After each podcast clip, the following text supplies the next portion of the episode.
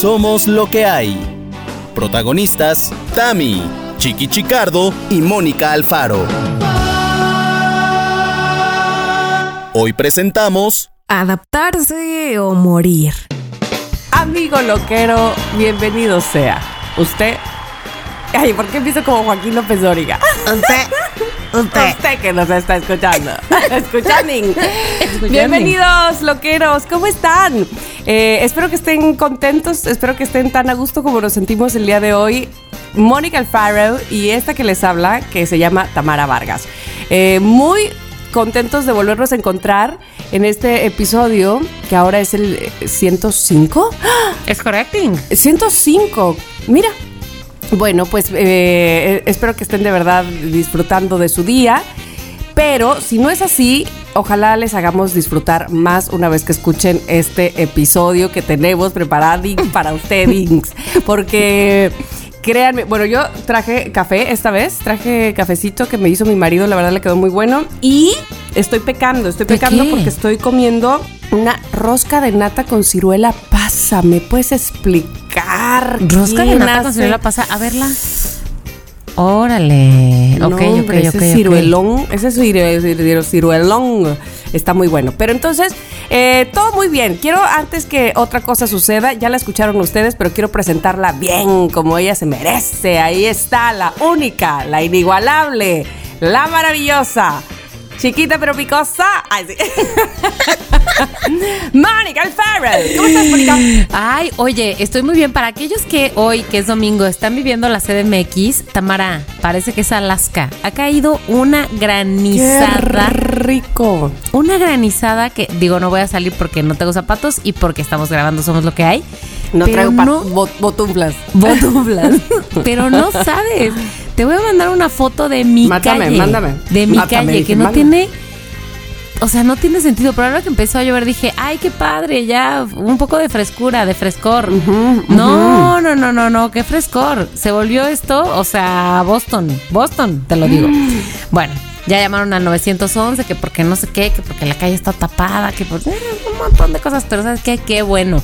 Qué malditas este cambio climático, granizo en, en junio. Sí, qué Está un poco raro, ¿no? No, muy, muy, muy. Muy raro, muy raro. Pero mira. Pero ¿sabes qué? Ya se puede esperar todo, porque ya. Mira, ya cuando vendes pan de muerto en febrero, o sea, ya todo puede pasar. Todo, ¿Me explico? todo. Rosca de Reyes en septiembre, todo. Pues, chile en nogada en mayo, pues ya, granizada en junio. O sea, ¿qué más Todo puede pasar. ¿Qué más da? Eso les pasa por andar sacando el arbolito de Navidad en octubre, fíjate. Sí, pero yo, Ya. bueno, pues sí, pues sí, es lo que hay. Obviamente, obviamente sé que no, pero este ya todo lo que quiero decir con esto es el mundo está disparejo, está de cabeza, está haga ca- cada quien lo que sea. Pues sí, pero con, con el planeta no, por favor, porque pasan estas cosas. Sí, hombre, qué caray. Sí, está cañón, está cañón, pero bueno, necesitamos un poco de frescura porque el calor estaba muy peludo, la contaminación más, más tuvimos. Sí, ya viste mi foto, ya sé. ¿Qué cosa? ¿Esto es afuera de tu casa o qué? Sí, sí, sí, afuera de mi casa. No inventen. Detrás de mi ventana. Es esa foto. Dios santi. Que ahorita voy a postear también en el, en el Postea, Instagram y de postea, lo que hay. ¿Qué es esto? No, no, no, no, no, no, no, qué bárbaro, qué bárbaro. Pero bueno, era necesario, supongo que el planeta lo necesitaba, supongo que, mm, pues ya, ¿qué más da? Oye, ¿qué? estoy mandándole esta foto a Ernesto. Sí. Cosa me impresionó. Y ahorita ya vi historias de la y- gente Y yo en- vengo de la playa, o sea, vengo llegando en este momento de la playa. Nada más me metí a bañar rapidísimo para que Mónica, no, no, no para que Mónica no me dijera nada, más bien para que yo no sintiera la arena allá donde te conté. Ajá. Este, No, qué bueno que para que yo no te dijera nada, no, porque yo, una vez más, amigos, domingo, no me bañé. no puede ser, o sea. Pues es que ¿qué soy como? Shakira. ¿Qué se le va a hacer? ¿Qué se le va a Me hacer? espero que no. Oye, pues, no ojalá en que este sí, momento. la verdad, porque... No Shakira en este momento porque va a estar muy enojada Shakira. Oye, ya se supo cuál Pero, es el ver, meollo del ver, asunto. ayer estaba yo preguntando, a ver, cuéntenme bien el chisme, pero siento que nadie tenía la información completa. Bueno, yo escuché en el radio que encontró un video de Piqué mm, auto complaciéndose Ajá. y le mandándoselo a alguien. Hijos, mano. Hijos. A alguien que, según se me dijo ayer, es una mujer eh, en sus 20 una Mamá- desconocida. No, es mam es mamá de otro futbolista que está en la cantera, de un chiquito que tiene 16 años, creo. No, hombre, la persona que me informó ayer tenía todo mal. ¿Cómo puede ser? Pues hasta donde sé es esto, es esto lo que sucede y lo lamento, la verdad. Pero bueno, no, este, no, no, no. o sea, qué feo caso, ¿no? Básicamente. Sí, qué feo caso.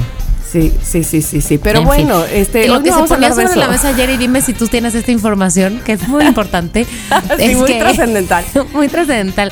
Decía alguien, pues es que ya ves que decían que tenían una relación abierta. Y entonces eso es lo que pasa. Alguien conservador hizo este comentario. Eso es lo que pasa con las relaciones abiertas. Estos chavos no le miden, no le según miden. yo, no, no era una relación abierta. Lo que tenían ellos, hasta donde sé, era este asunto de no casarse. O sea, Shakira Mm. decía siempre, bueno, hasta donde sé, que, que para mantener todavía este asunto de somos novios. Ya. Pues bueno, no salió bien. No salió muy bien ese asunto de somos Ya. novios esta vez. Este, espero que sobre todo no, no, no, no quiero decir así, sobre todo por los niños, por cada uno en, en particular, niños o ella, él, este, pues que le vaya bien, ¿verdad? En fin, no vamos a hablar de eso, este, No, lo que no, no, sé, no. no, no, no, ese- los chismes, la verdad es que ya, eso es cosa aparte y este, y procuramos no profundizar, este, Es- nada más así por encima. fíjate que estaba pensando eh, que te quería decir esto. Ayer eh, me escribió un loquero, Víctor Matadamas, que además me encanta su apellido. Matadamas es No. muy, muy raro, muy este. No, no, a mí no me encanta. O sea, me encanta, no, no me encanta, pero me encanta porque es muy particular. Ya Ah, sabes bueno, lo que bueno, quiero decir. bueno. Entonces, Víctor me escribió. ¿Y por qué me escribió? Porque yo posté justo lo que estábamos hablando antes de empezar a grabar. Esta nueva, última canción, grandísima, buenísima canción de Julieta La Venegas. más reciente. Caminar sola. Muy buena, muy buena. Sí, a ver, Dani, échatela por favor un poco. Y Oh, Dani, estaba- cántala. Dani, a ver, Dani, cántala. A ver, no, más en fa, más en fa. Eso, muy bien. El punto es que me dijo, no, que ya no te gustaba, no, que cambio de opinión. Entonces, ¿sabes qué pensé? que cambio de, opinión. Cambio de opinión. Y luego, después de esa que me eché, me eché la otra, que es la, la otra más reciente, que se llama Mismo Amor. ¿Ya la escuchaste también? Mismo amor, no estoy Ajá. segura. Yo escuché antes de esta, que es la más reciente, esta de Caminar sola. Caminar sola, este, escuché la de Combat Bunny y no me gustó mm, nada. Este, entonces como que dije, "Wi, wi, wi". pero entonces escuché esta Caminar sola y dije, ándale, ¿qué te costaba, Julieta? Now we're talking. ¿Qué te costaba? Bueno, pues el viernes que la descubrí, descubrí también la de Mismo Amor y otra que también dice 2022 aquí en Spotify que se llama Cecilia, que por lo visto es de una, este, no sé si película, serie o qué onda, pero dice, sound- Oh, yo creo que es de una oh. serie, soundtrack oficial con esta muy buena mujer, eh, me parece que es Marina de Tavira, no sé, bueno, Ajá, creo que es la ella. de, la de los cuervos. Ajá, No, que quiero decir, no, no, no, Marina de Tavira es esta, la de Roma, Ah, no, entonces la es la de los cuervos, ¿cómo se llama? Mariana. Tre- Treviño. Treviño, gracias. Este, bueno, pues esa, eh, por lo visto es el soundtrack de una serie o película, yo que sé, eh, que se llama Ah, Cecilia. Así que, Tamara, te invito a que cuando terminemos a de grabar, las escuches las dos. Mismo amor y Cecilia y yo, cambio de opinión. Mi opinión, ok, ok. Así es esto, chicos, así es esto, ¿no? Entonces, este, habrá unas cosas que nos gusten mucho, otras que no, pero pues, este, se, se respeta, ¿no? Y Finalmente, este, Julieta es una artista y va descubriéndose, sigue descubriéndose en el camino. Y se ¿no? comparte es- en este caso. Y se, comparte, me encanta. Bueno, oigan, pues resulta que eh, quieres decir algo de, de- de lo que pasó esta semana, algo que tengas ahí guardado o como, o no sé, este, Eh, que hayas vivido, que hayas sentido, que quieras que compartir. te- Estamos te en este círculo de este, la confianza y la amistad. ¡Ánimo! Dilo. ¡Ánimo! Fíjate que nada más quisiera decir que tal vez esto ya es vieja noticia para la gente, pero, o sea, para al- algunos eh, este, post pandemia, post nuevas normalidades, pero ayer fui a un cumpleaños y como que qué padre se siente ir a fiestas, ¿no? O sea. Güey, o sea, bueno, además era el cumpleaños de Paulina Greenham, era medio cumpleaños, pero medio boda, porque había este Pepe, Pepe, Pepe y todo, hubo círculo, parecía boda y todo. DJ, DJ, ajá. DJ y, y, o sea, dije yo, Qué bonitas son las fiestas. Ay, sí. Qué felicidad, es lo Sí. que quiero compartir. Qué Yo ayer padre ir a felicité a, a Paulina, antier, porque fue antier su cumpleaños, y, este, y me dijo, "C- con ganas de verte, ven, y no sé qué, dije, dije, Paulina, no andes cumpliendo así nomás, sin avisarme antes, Paulina, por favor. Este, pero bueno, espero verla pronto. Por lo pronto, desde aquí, otro abrazo, Pau. ¿Y tú qué tal? Yo, fíjate, tengo dos cosas que decirles. Una, A ver, me voy a Mérida. Eh, justo hoy que están escuchando este programa, estoy ya en Mérida. Hola. Ay, hola, hola, está Mérida. Hola, Mare. Mare. Este, ¿por qué? Porque Gigi vino a competir. Y entonces estaremos aquí todo el resto de la semana, hasta el lunes regresaremos. Y entonces es una competencia muy importante para ella, es eh, la única eh, alumna de su escuela de danza que, que ganó la oportunidad de estar aquí. Entonces entiendo yo, ¿verdad? Que eso la convierte en una cosa muy importante, muy especial, pero además es una competencia diferente a las que ha ido donde ella tendrá todo el tiempo que estar audicionando para otras cosas y qué sé yo, ¿no? Y aparte, eh, ¿cómo te diré? Le, le van a hacer un... Bueno, la competencia se llama Artist of the Year. Ok. Y entonces a todas las que ganaron la oportunidad de estar aquí, les van a hacer un photobook. Oh. O sea, sí, sí, sí, va a estar este, muy padre, muy así, muy pipiris nice, ¿no? Entonces, bueno, pues ella viene muy emocionada, ojalá que, que lo disfrute mucho y que logre, eh, no sé, traer algún premio como, pues, como es el, el objetivo de las competencias, ¿verdad? Eh, pero por lo pronto pensamos que lo va a disfrutar y va a ser una gran experiencia para Ay, ella. claro. Entonces, eso nos hace no estar el próximo domingo en casa cuando haya que celebrar el Día del Padre. No estaremos. El Día del Padre. Entonces, ¿quién Estarán tiene? en Mérida. Estaremos en Mérida. Pero no Gigi- no, Gigi y yo. no va. No.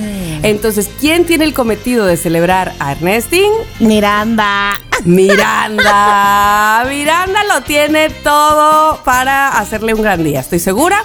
Entonces, pero les voy a decir algo acá en súper entre nos, por favor, Ay, Dios, a ver. porque no encontraba yo qué regalarle a Ernesto. Ajá. Entonces, como se acordarán, acaba de pasar este, pues el, el Festival de la Salsa. Es correcto. ¿Qui- ¿Quién es la salsera en esta familia? Tú. Esta mera, yo mera, yo mera petatera, ¿no? Entonces, yo soy la salsera, Ernesto conoce casi, casi que la salsa por mí. Bueno, no es que la conozca, pero sí, un poco. Y dije que, este, ah, bueno, entonces él tuvo el detallazazazo conmigo de esto, comprarme lo de los boletos de la sala VIP para 10 personas y él me dijo, pues invita a quien tú quieras. Entonces, pues yo invité a mi hermano y vino mi cuñada y vinieron mis primas. O sea, básicamente la mesa estaba llena de mi familia. Entonces, pues no sabía, no sabía, no sabía qué regalarle el Día del Padre y en eso manejando que veo Intocable viene No. a Veracruz. Y yo dije, ahí está mi respuesta. Intocable. No. Porque a Ernesto le gusta así la banda, pero yo lo cuando lo conocí, pues él era muy, muy de norteñas, o sea, muy de canciones regias, regiomontanas, de, de Intocable. Intocable, Palomo, todas esas, ¿no? Y a mí sí me gusta, o sea, la banda, la verdad es que también creo que viene la tracalosa y eso, y a mí, hijo, ahí sí paso sin ver, le regalaría un boleto para que fuera el son. Con quien quiera. Con quien quiera, exacto, Dale, exacto, dale, no pex. Pero Intocable me gusta, Intocable me cae bien. Entonces vi que había unos boletos como de su mesita con, con cuatro personas, no es para 10 porque pues no, no había, bueno, aparte no, no creo que Claro. hubiera yo comprado para 10, pero dos parejas para ir al concierto, eso, eso es el regalo. Entonces, eh, Miri ya tiene donde están guardados los boletos. Ya Sabe el lugar secreto. Sabe el lugar secreto, no puede decirlo, aunque se esté retorciendo de ganas. Y este, y pues ya sabe que el domingo eso le va a regalar a su papá. Este, ahora intocable, eh, ahora sí que se canjean esos boletos hasta el 20 de julio, que es cuando llega, pero bueno, Bueno, bueno, bueno. Ahí está, ahí está, ahí Pero está. ya ahí se tiene el regalo desde ahorita. Y lo otro es que le pedí a una amiga, ah, pues la que, pues, eh, la que hace este pan delicioso de ciruela, resulta que me dijo que también hace, ¿sabes qué? ¿Qué?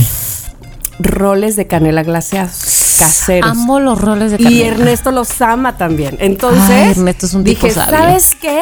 ¿Sabes qué? ¿Sabes qué, Rox? Llévame, este, pero el mero domingo, Día del Padre, por favor, para que le llegue a Ernesto sus roles de. Me dijo, claro que sí, le va a llegar una caja padrísima con sus roles, pero, ah, bueno, ya está. Entonces, bueno, pues así planeando desde Legis, mana. No, pero muy bien. Oye, pero este episodio, digo, Ernesto no lo va a escuchar, pero No. nadie le va a decir Ernesto. No, no le digan. Shh, cállense. Porque todavía falta jueves, viernes, sábado, hasta el domingo. Faltan cuatro días para que se entere, ¿ok? Vale. Muy bien, muy Entonces, bien. bueno, pues esos son los planes que se han armado y ya les platicaré seguramente en mis historias de Instagram, este, cómo le va a Gigi, eh, cómo luce en su competencia y todas esas cosas. Pero bueno, el día de hoy tenemos, por supuesto, un tema que Mónica, fíjense, nos pusimos de acuerdo, eh, evidentemente, antes de darle grabanding a esto. Eh, ella le toca el tema del día de hoy y yo le dije, ¿sabes qué? Yo también traigo otra propuesta, pero el tuyo está muy bueno, pero mi propuesta, por favor, anótala para la próxima semana. Y si quedó no, anotada. se ya nos quedó olvida, puede Sí, ser, y nos no olvida porque, porque ya tengo 45 años. Entonces, este, Mónica ya la anotó para la próxima semana. Sin embargo, tú, Mónica, tú, Mónica Alfaro, tienes un tema este día. Exactamente, exactamente. Y hoy traigo aquí sobre la mesa momentos, Tamara, momentos a los que nos tuvimos que adaptar al cambio, porque ya sabes que el- los sabios filósofos modernos dicen que, y antiguos también, que lo único constante es el cambio y que no sé qué. Entonces, a ver, hoy quiero poner sobre la mesa, bueno, antes de empezar quiero decir, al rato vamos a tener las, este querido diario de chiquistorias, no se me Ah, preocupen que chiqui, chiqui claro. va a estar, va a estar. Oye, y además, no sé si ya vieron sus historias de Instagram, la boda de su hermano. ¿Qué, ganas de haber estado ahí, te lo juro. Como le dije a él, qué eh, entrañable se veía todo. O sea, Ay, su sí. mamá, su papá, sus hermanos. O sea, qué bonito, qué bonito, muy amoroso. Todos felices, todos sí, sí, felices. sí, sí. Y todos Pero guapísimos. No hemos escuchado esos audios de, de Chiqui, así que será eh, novedad para ustedes, pero también para nosotras. Pero antes de eso, hablaremos entonces de cosas, tres momentos, Tamara, tres momentos cruciales en la vida en donde tuviste que adaptarte al cambio. Para bien, para mal, para quién sabe, para lo demás allá. Así que en lo que tú terminas de darle esta mordida a tu pie, voy a Primero empezar quiero yo. saber una cosa. Sí. ¿Tú cómo pones el 3 en, en tu mano? Con Así. los dedos de tu mano. ¿Así? Como si dijeras muy bien. Como, sí, como si como muy bien, pero sin hacer muy redondito, sino Ah, más bien así. Más Bueno, como de te voy a decir una cosa. de nuestros enemigos, libre Señor de nuestro. Alguna vez me tocó ir a Buenos Aires a hacer unos comerciales para TNT. Entonces, me dice, espérate, es que, coño, ¿cómo puede haber? O sea, tú entiendes que hay este, diferencia en las palabras, a pesar de que hablamos español Ajá. este, o castellano, y bueno, que algunas palabras son diferentes, qué sé yo. Pero en los dedos, en los números, ¿cómo? Bueno, entonces tenía yo que hacer, falta un día y con mi, con mi dedo hacer uno. Ajá. Faltan dos días y con mis dedos hacer el dos, entonces que es como la B de la victoria, ¿no? Como Sí. amor y paz. Faltan tres días y yo hice así, o sea, me toqué el pulgar con el índice y dije y, y dejé los tres arriba que quedan, ¿no? Ajá. Bueno, todo mundo, los camarógrafos y eso, a las risas. ¿Qué es eso? Y yo, ¿de qué? ¿Cómo ese tres? Y yo, ¿por qué? Ellos no lo hacen así. ¿Lo haces Ellos como? ¿Como si fuera hacen- W? No, ni siquiera como si fuera W. Hacen pulgar, índice y medio. ¿Así? Así es el 3. ¿Por? Yo no Tres. soy, no soy E.T. O sea, me sentí así los dedos de E.T. Pero ¿por qué uno, dos? Dos, y tres? levantan el pulgar. Y levantan el pulgar, órale. ¡Qué eso sí lo raro! tuviste que hacer para que los argentinos lo entendieran. Así lo tuve que hacer. Qué raro. Este, por favor, si hay algún argentino en este momento escuchándome, dígame si nada más me trolearon, como dicen ahora mis hijas, o dice todo el mundo los chicos, este, o si se hace así nada más, porque todo el mundo decía, claro que nadie hace el 3 así como tú lo haces, y yo, ala. bueno, ni modo. Dios mío, no, pues no me lo esperaba. Me tuve que adaptar al cambio. ¿Sabes qué? Me adapté. Ya, y así le entré directo al tema de hoy. Bueno, vale. ¿Con qué empiezas, Mónica? Bueno, yo iba a empezar por un este mm, por un cambio, por un cambio que estuvo eh, rudo, pero bien, pero, pero difícil. Este, ya saben que aquí se empieza, miren, primera anécdota, pum, ya, psicólogo. Exacto. o sea, no muy adaptada, que tuvimos que ir al bueno, psicólogo. en su momento, para adaptarse, más bien para adaptarse. Lo que pasó fue que, como ustedes saben, yo tengo una hermana mayor y mi Sí. hermana mayor con ella vivía eh, antes, antes, antes de que salí de casa de mi mamá, vivíamos de roomies y a mi hermana se le hizo fácil, no creo que haya sido fácil, pero voy a decirlo así, se le hizo Parece fácil. Exacto. Pero no es fácil. Ajá. Siete años, maldita sea, a estudiar al extranjero. Siete años se fue. Entonces yo vivía con ella, pero además recordemos que yo vivo con ella, o bueno, vivía con ella desde el día que nací. Después Claro. nos salimos de casa de mi mamá juntas y entonces ya se iba a ir. Bueno, es como que se empezó a preparar, ¿no? Se empezó a que voy a aplicar mis aplicaciones, mis exámenes, no sé qué, a mandar cartas.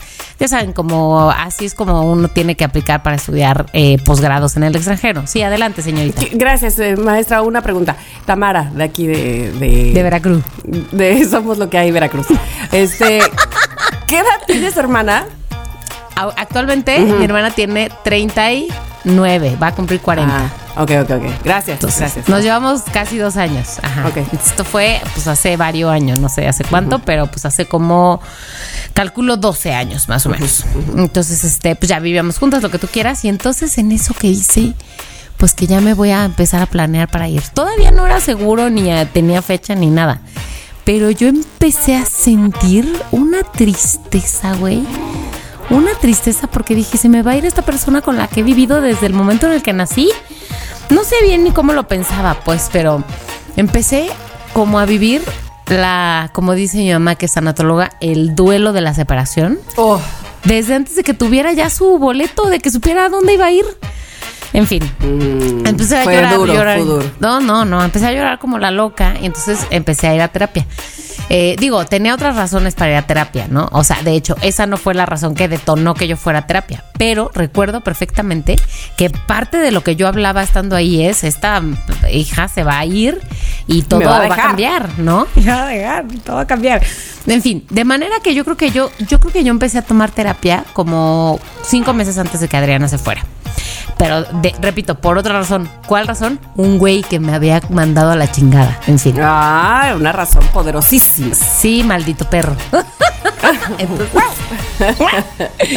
pero ya estando ahí, pues me di cuenta que hablaba mucho de eso, de lo de Adriana y todo. De manera que cuando Adriana se fue, ya para mí ya se había ido antes. O sea, yo ya había pasado la tristeza. Aquí sigues, le dijiste. ¿Cómo? ¿Qué haces aquí? ¿Dónde te vas? Eh, verdad. Y entonces ya se fue y yo, eh, bueno, me adapté, me adapté al cambio que, que- que significó en ese momento. Bueno, vivíamos Adriana, una de mis primas y yo. Entonces, eh, si no mal recuerdo, bueno, ahí primero que nada tuve que sustituir un roomie porque pues ya que Adriana se fue, ya no iba a pagar su parte de la renta, ¿verdad? Qué coda. Entonces alguien tenía que pagar su parte de la renta. Entonces, adaptarse a vivir ahora con un roomie que además era un francés tipasísimo, tipasísimo, pero yo en ese momento pues no lo sabía, ¿no? Este, y además mi prima con la otra que vivía eh, estaba casada y su marido vivía en Aguascalientes por chamba. Entonces venía el marido, empezó a venir en esa época los fines de semana. Entonces todo cambió de que yo vivía con mi hermana y mi prima y ahora Todo vivía cambió. con Pascal y el esposo de mi prima. Y bueno, intermitentemente. Y todo se volvió ¿Y qué edad tenías? diferente. Este, pues yo creo que fue hace como 13 años. Entonces, pues tus Su 20 24, más o menos. ok. Ujú. Más o menos, sí. Chanfle. Ah, qué difícil fue. Sí, qué difícil sí, fue. sí. Pero ¿sabes qué? Salí Muy bien, muy victoriosa. Muy bien, Mónica Alfaro. Pero sí, me adapté a ese cambio y la verdad que sí me costó. A ver, Tamara, ¿cuál tienes tú? ¿Qué me ofreces? ¿Qué pones sobre la mesa? Oye, estoy pensando que tengo muchos, muchos cambios de adaptarse muy cabrón. O sea, estoy pensando del que te voy a decir primero, pero después, imagínate, adaptarse al cambio de mm, mi divorcio, adaptarse al cambio de irse a la Ciudad de México, adaptarse al cambio de falleció mi papá, adaptarse al cambio de falleció mi mamá, adaptarse al cambio de irse a Estados Unidos. O sea, ay, tengo muchos adaptarse al cambio. Ya sé, ya sé. Muchos, pero te voy a decir el primerito. A ver. A los 11 años, eh, después de que yo nací aquí, este, yo nací con la luna de plata y con alma de pirata. He nacido rumbera y jarocha, trovador de veras. Y nací. ah, Y me fui lejos de Veracruz. Pues ni tan lejos, porque me fui a la capital del estado, que es Jalapa. Y ustedes, eh, ustedes este, podrán decir, ay, bueno, a ver, a ver, ¿qué tanta diferencia puede haber? De entrada, eh, pues mi papá, al mismo tiempo que nos mudamos a Jalapa, nos mudamos mi mamá y mi hermana Tania y yo. Entonces, mi papá se eh, había conseguido un trabajo, o le dieron un trabajo en Córdoba. O sea, aquí mismo en el estado, pero pues ya no iba a estar con nosotros, más que venir los fines de semana. Y luego eh, mi hermano Luis entró al colegio militar, entonces fue a México. Entonces nada más quedábamos Tania y yo y mi mamá. Entonces mi papá consideró que Jalapa era el mejor lugar porque ya ahí ya teníamos a otro de mis hermanos desde Nantes, que es Filiberto. Eh, o sea, el 88, el año 88 fue un año de muchísimo cambio. O sea, eh, nosotros nos mudamos a Jalapa, mi papá se mudó a Córdoba, eh, mi hermana Roselvira Coquis este, se fue a Ciudad de México, Luis se fue a Ciudad de México, eh, Jorge, o sea, ¿Todo en el mismo año? todo en el 88. Entonces, Ay, Dios. entonces fue, yo entré a ese año primero de secundaria, entonces que de por sí ese ya es un cambio, ¿no? Este ya es como pri- terminas la primaria, entras a secundaria y luego a otra escuela, a otra gente. Y, pero lo que quiero mencionar aquí es que eh, yo sé que la gente que sabe bien, de, que, que es de aquí, sabe de lo que voy a hablar. La gente de Jalapa es muy distinta a la, a la gente de Veracruz, del puerto. ¿Por qué? Porque en el puerto es el bullangueo, la pachanga, el carnaval, eh, eh, eh, y la playa, y el reggaetón, y tropical, ¿me explico? No puede ser posible que ah, estamos a una hora de Jalapa, donde subes, subes, subes, subes en la carretera, es montaña, es frío, neblina, chipi chipi, todo el tiempo lloviendo, es café, pero con tu panecito, pero te abrigas porque ya, este, todo, a partir de la tarde ya esto no se ve nada de aquí a enfrente. Y al menos así era, sobre todo en esa época, porque cambio climático pues ya no es tan así, pero bueno, todavía. Y entonces, toda la, eh, todo- la mayoría de la Universidad Veracruzana, de las escuelas de la UB, están en Jalapa, porque además, como es la capital, todas las oficinas de gobierno están en Jalapa, entonces, este, pues, el gobernador está en Jalapa, todo, ¿no? Entonces, es súper ultra cultural. De hecho, a Jalapa se le conoce como la Atenas veracruzana. Atenas de Grecia, o sea, imagínate. Órale. No, no, Entonces, no pensé que otro Atenas. ah, bueno, bueno, bueno, entonces imagínate que a ellos no es de pachanga, eh, eh, eh, no, no, ellos acá, y sobre todo, insisto, en esa época, es lo que a mí me tocó, es onda Silvio Rodríguez, es este. Es, vamos a, so- som- somos este bien, pero adem- además de que bien cultos, eh, hay mucha, mucha cultura, o sea, está la facultad de danza, la orquesta sinfónica, está este, la facultad de teatro, todas las facultades, no sé qué, bla, bla, bla. Entonces, era totalmente distinto. Entonces, y, y- y luego como que me dio ahí un pique ahí, Jalapa, Veracruz.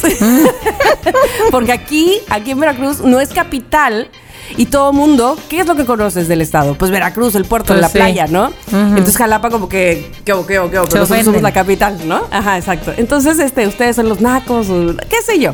Entonces, es, era raro y, y- y el cambio fue muy fuerte.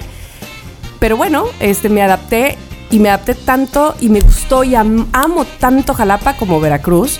De verdad que Jalapa me parece, bueno, aparte viví cosas tan importantes como el hecho de que ahí conozco, conocí a mi actual marido, por ejemplo. Pe- pequeño detalle. Pequeño detalle. Pero todas esas cosas de mi primer amor, mi primer juju, que jejaja, también fue Jalapa. Este, mi primer antro, mi primera borrachera, mi primer. Todo, todas esas cosas que uno vive, imagínate, de los 11 a los 21, por favor. Oye, Tamara, ¿y por qué, por qué no se fueron a vivir a Córdoba, donde se había ido tu papá a trabajar? Nadie vivía en Córdoba y en Jalapa te digo que ya vivía Beto, mi hermano, y, iba a llegar Jorge, mi hermano, después de, de vivir toda la carrera en Saltillo. Este, Sí, iba a ir a Jalapa. Iba a se iba a ir a Jalapa, ¿por qué? Porque oficinas de gobierno. Y ahí encontró trabajo. Entonces ya había dos de la manada ahí. Ya. Y en Córdoba Pero- no había nadie más que mi papá. Entonces nos sumamos, mi mamá, Tania y yo. Entonces ya éramos cuatro. Ok. Así, qué, qué cosa más rara, ¿no? Es, es que como era un es como un rompecabezas. Eh, y también tenía que ver que Tania entraba a la universidad. Bueno, primero al prope, pero de ahí a la universidad. O sea, le quedaba. Antes la, la prepa no era de tres años, sino eran dos de prepa y uno de prope, propedéutico. Y de ahí entrabas a la universidad. Entonces, pues ya, ¿la universidad dónde está? En Jalapa. En Jalapa. Y entonces, entonces, pues había que ir a Jalapa, había que ir a Jal- a Jalapa. Y entonces en Jalapa también estaba, yo no sabía en ese momento este, que iba yo a estar en la universidad, pero pues bueno, la facultad de teatro quedaba ahí. Y este, Muy y oportuno al, para al ti. final de cuentas fue muy oportuno. Entonces sí, yo creo que ese fue un gran cambio para mí de, de niña a adolescente, pero de una tierra a otra, pero de un sistema diferentísimo uno del otro. Ya conocerás No, Jalapa, hombre. ya te llevaré y te va a gustar muchísimo. Si te gusta la bohemiada, es el lugar. Me gusta sobre todo el mood que me vendiste al principio de frío, este, frío chipi chipi, sobre todo porque no va a haber que manejar en el tráfico. Ah, este, frío chipi no. chipi, el café, me encantó. Sí, pero espérate, Jalapa tiene más tráfico que México, eso es verdad. O sea, no te Ay, ¿pero estoy qué?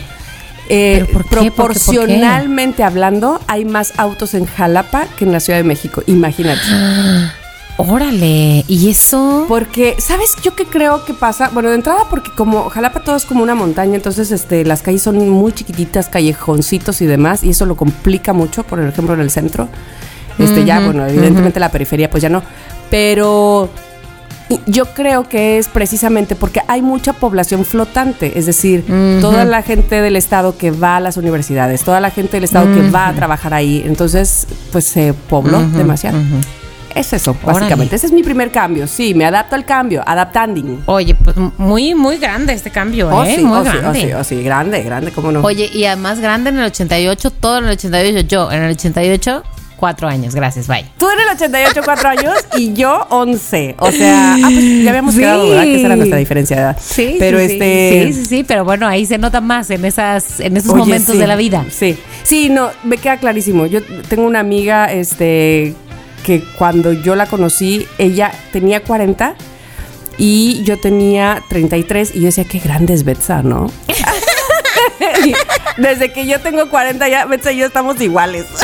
Oye, Betsa, qué chava estás, Eres ¿eh? una O sea, niña, Betsa. chava, una chaviza. Bueno, en fin, segundo cambio para adaptar. Bueno, segundo cambio voy a decir yo, este, otro cambio que fue cuando eh, estaba en la universidad. Bueno, creo que ya hemos hablado de esto seguramente, pero bueno, cuando yo salí de la prepa y me fui a la universidad, por una casualidad del destino, las que eran mis amigas de la prepa, se eh, también entraron a la misma universidad que yo, no a la, a la misma carrera, una de ellas sí, pero no, pero no a la misma carrera. En fin, el punto es que por, por casualidad del destino, a lo mejor ellas se pusieron de acuerdo y no me avisaron, pero bueno, yo entré ahí de casualidad con ellas. Entonces, pues ya, pues qué padre, no sé qué, en fin. Entonces, mis amigos y amigas de comunicación, pues también se convirtieron en sus amigos de, y amigas de otras que, tra- que estudiaban negocios y no sé qué, en fin. Y entonces fue cuando, justo antes de irme de intercambio a Chile, lo que ya, lo que ya hemos dicho de me peleé con mis amigas, me quedé sin amigas. Ellas se pelearon conmigo en realidad, pero bueno, eh, de manera medio misteriosa. eh, me quedé sin amigas, este, cosa que ya no, ya eso es un paso atrás, una de ellas ya he hablado con ellas después y era jiji, jaja, salud, lo que tú quieras, pero bueno, en ese momento se convirtió en algo rarísimo, rarísimo, porque estábamos a la mitad del semestre, estas mujeres ya no eran mis amigas. Y de todas maneras conocían a mis amigos de la carrera, que de alguna manera eran sus amigos ahora. Mm. Entonces, como que... Muy ¿cuál va a ser la- ríspido. Muy raro. ¿Cuál va a ser la dinámica ahora, no? Y aparte, ya sabes, en la universidad, o sea, como que estás ahí y todo el mundo se junta en las mesitas y no sé qué. Entonces yo como que, mm, ustedes me ven aquí muy cotorra y muy de que, eh, o sociable y lo que sea, pero no es cierto, o sea, digo, no, no digo que no sea cierto, pero muchas veces en muchas etapas de mi vida yo he sido mucho más introvertida de lo que soy aquí en Somos Lo que hay, ¿no?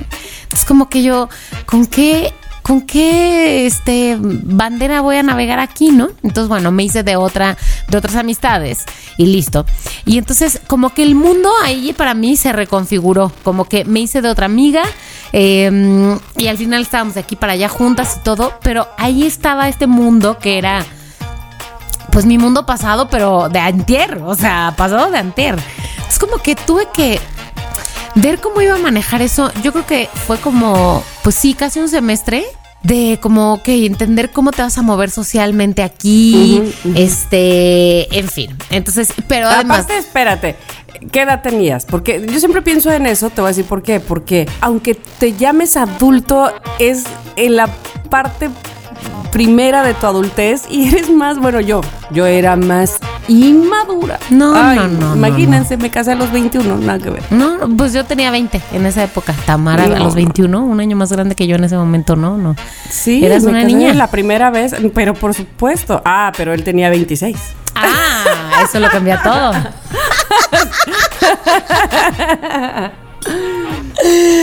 no, hombre, tenía 20, güey. O sea, no sabía ni qué hacía. O sea, era el 2004, no sabía ni qué estaba haciendo de mi vida.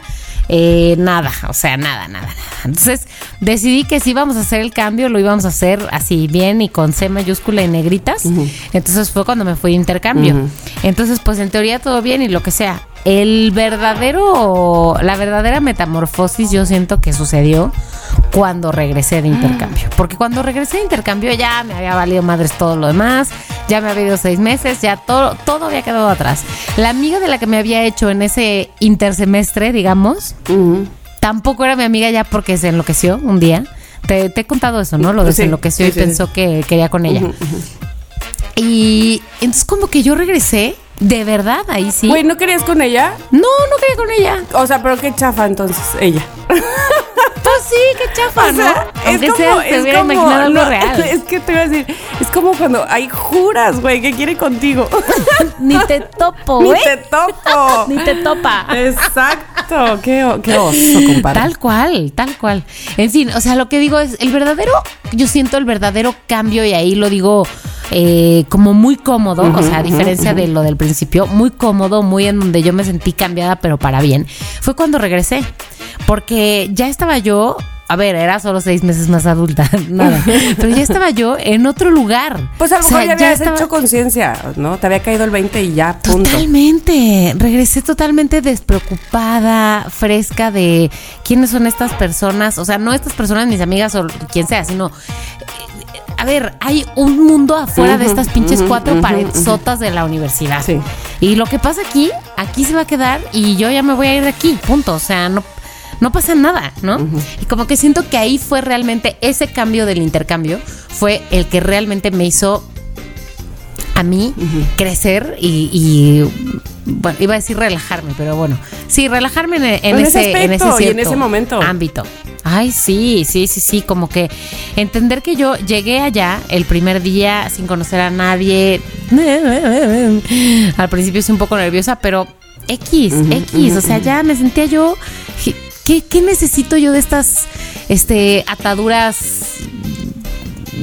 ni al caso, ni al caso. Entonces regresé como adaptándome mucho más y ahí hice nuevas amistades de la misma carrera que una que había estado cuatro años antes, ¿no? O sea, misma gente, pero nuevas conexiones, relaciones, la, y esas que conservo hasta hoy, ¿no? O sea, para mí eso fue un cambio súper, súper relevante. Pues la verdad que... La verdad que lo es. La verdad que lo es. Te felicito. Gracias. Porque hasta la fecha, este, no, si lo recuerdas, es que evidentemente marcó tu vida.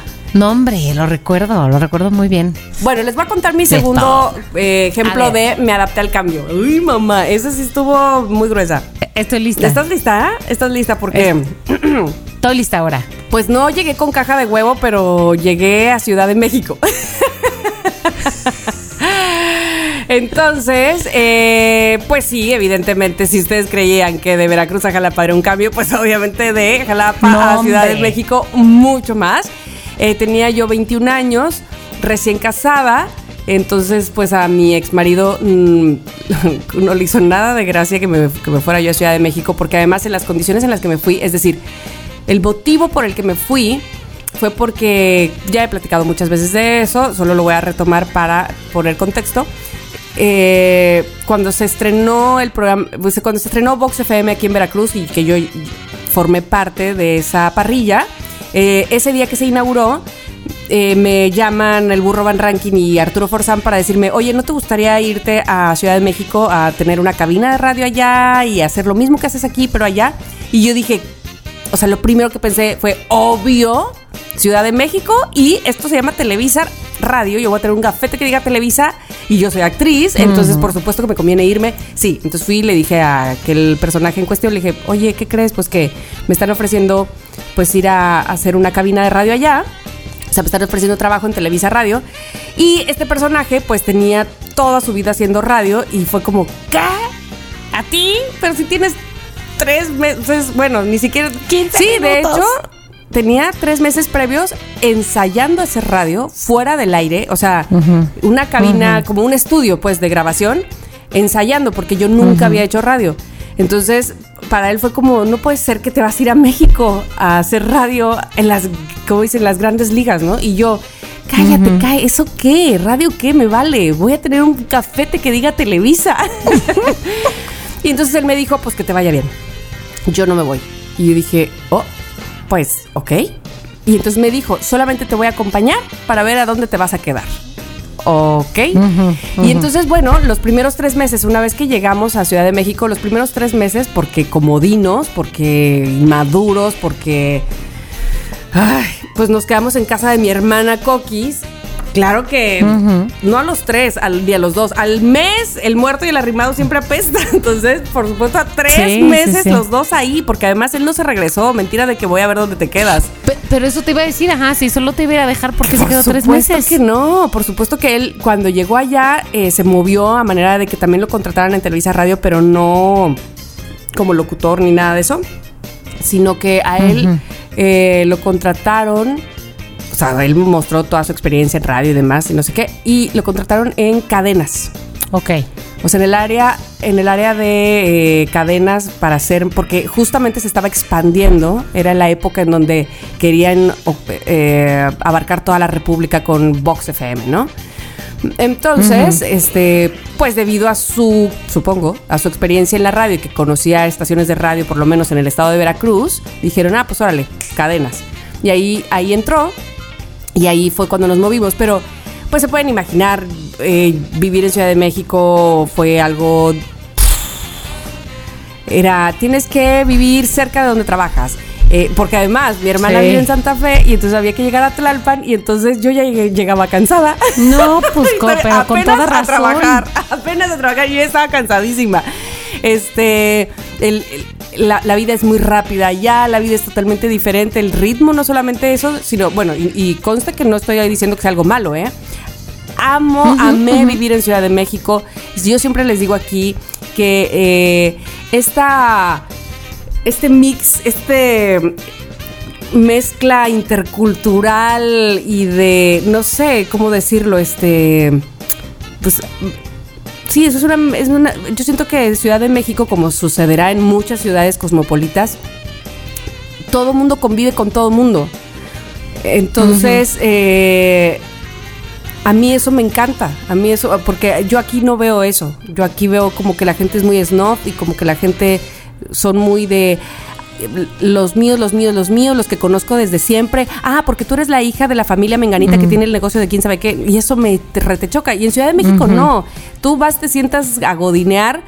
Igual con tu superior que con tu este que esté debajo o con Subalterno, subalterno, ajá. pues, que- el que esté igual que tú y, y- y todos somos así, ¿no? Eh, me parece a mí. O igual y somos amigos de toda la vida, pero tú eres rockero y yo soy salsera, ¿me explico? Entonces, eh, eso, muy, mu- mucha intercambio intercultural, no sé cómo decirlo. Y, y lo amé. Amé vivir en Ciudad de México. Pero bueno, además, evidentemente, no solamente lo que te ofrece la ciudad, eh, sino la etapa de mi vida que viví ahí, evidentemente fue mar- me marcó muchísimo porque bueno, pues ahí viví lo peor de mi primer divorcio, de mi primer matrimonio más bien, hasta divorciarme.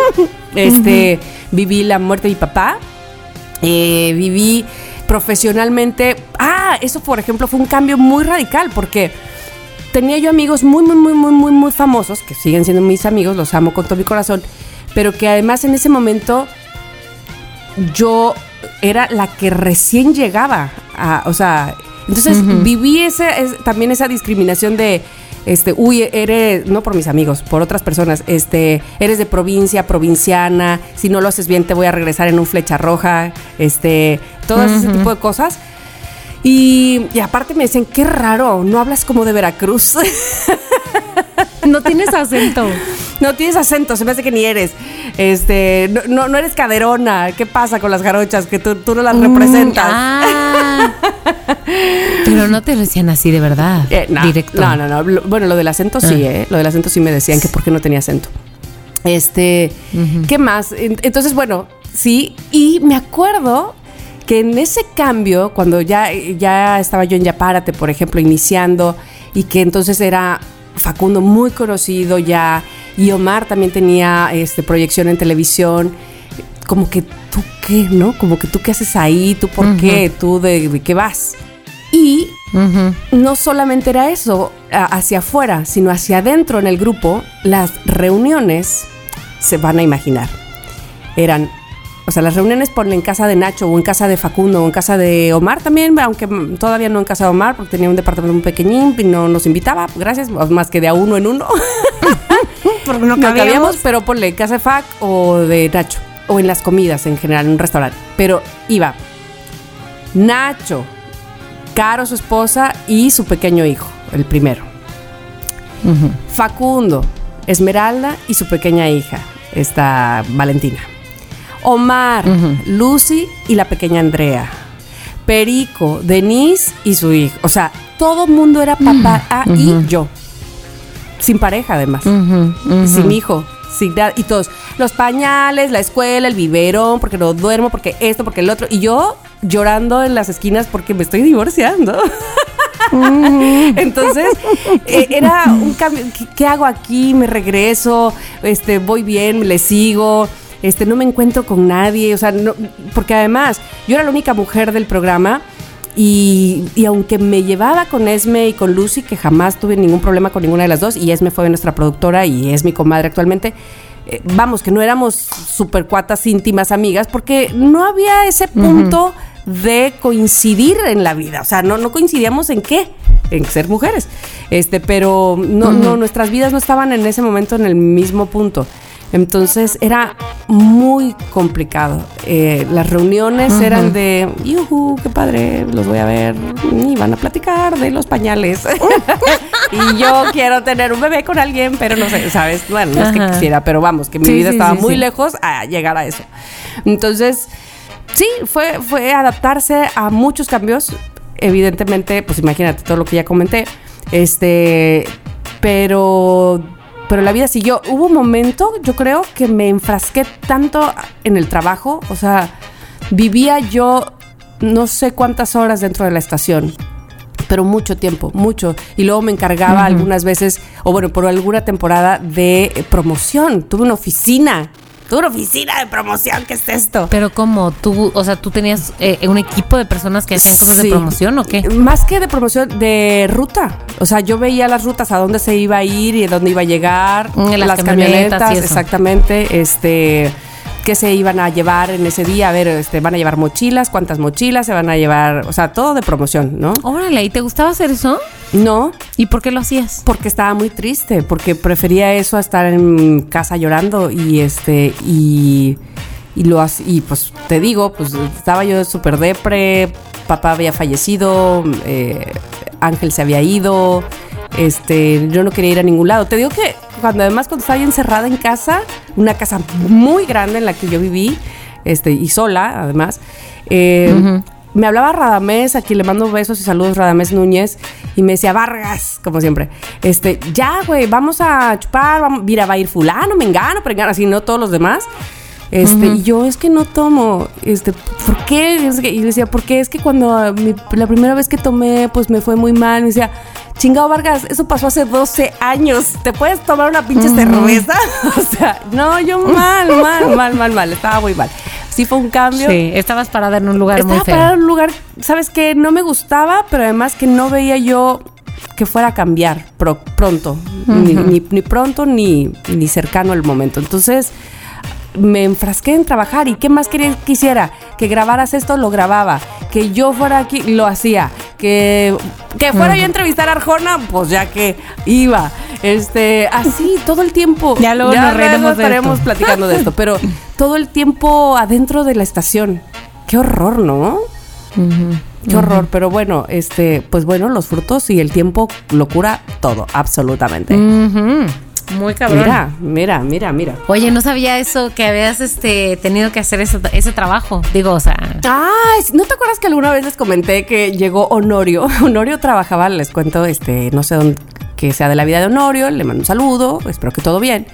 Honorio era un chico que trabajó en, en Televisa Radio en la producción del noticiero de Ricardo Rocha hace 1572 años, donde también trabajó en la producción eh, Paola Rojas. Y entonces, Honorio, por lo que entiendo, era un tipo súper ágil, hábil y muy creativo, pero ¿sabes que le da cisticercosis? ¿Se llama? Lo de los, este, mm, en el cerebro. Ajá, los bichos en el cerebro. Ajá. Ándale. Y se puso muy mal, muy mal, y entonces de psiquiátrico. Y entonces el burro, le- cuando, él, cuando Honorio salió y le volvió a pedir trabajo y no sé qué, y le dijo, mira, y me, me estoy medicando para estar bien y no sé qué, porque a él se le patinó la- el coco muy cañón.